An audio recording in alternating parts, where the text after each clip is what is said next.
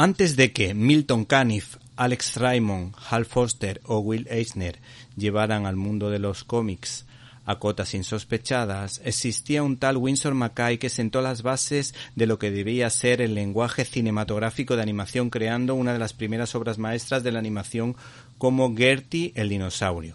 siendo considerado uno de los primeros autores de cómics de gran nivel de la historia. Si echamos un vistazo a las fotos que se conservan, uno tiene la impresión de que este autor encaja a la perfección por su cara angelical en el noveno arte, aunque no era tan santito. Pues creó un ramillete de obras inolvidables como Malditas pesadillas indigestas o Little Sammy Sneeze, que quería decir eh, Pequeño Sammy Estornudo. Eh, son libros que fueron reeditados hace unos años por la editorial española Reino de Cordelia y por supuesto de ellos hemos hablado en esta sección. Por cierto, la fecha de nacimiento de su autor es incierta porque aparecen tres fechas en tres lugares distintos. Sin embargo, gracias a la joven editorial Nuevo de Nueve, podemos hablar de su obra más importante, Little Nemo pues el ilustrador Fran P., autor de Cabello Loco y Zoo, nos traslada con acierto al universo onírico del autor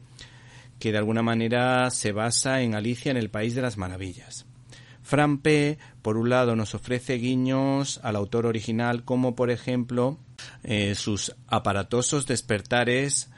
con alguna que otra actualización, pues incluye en alguno de sus personajes algún que otro piercing y algún tatuaje sutilmente colocado,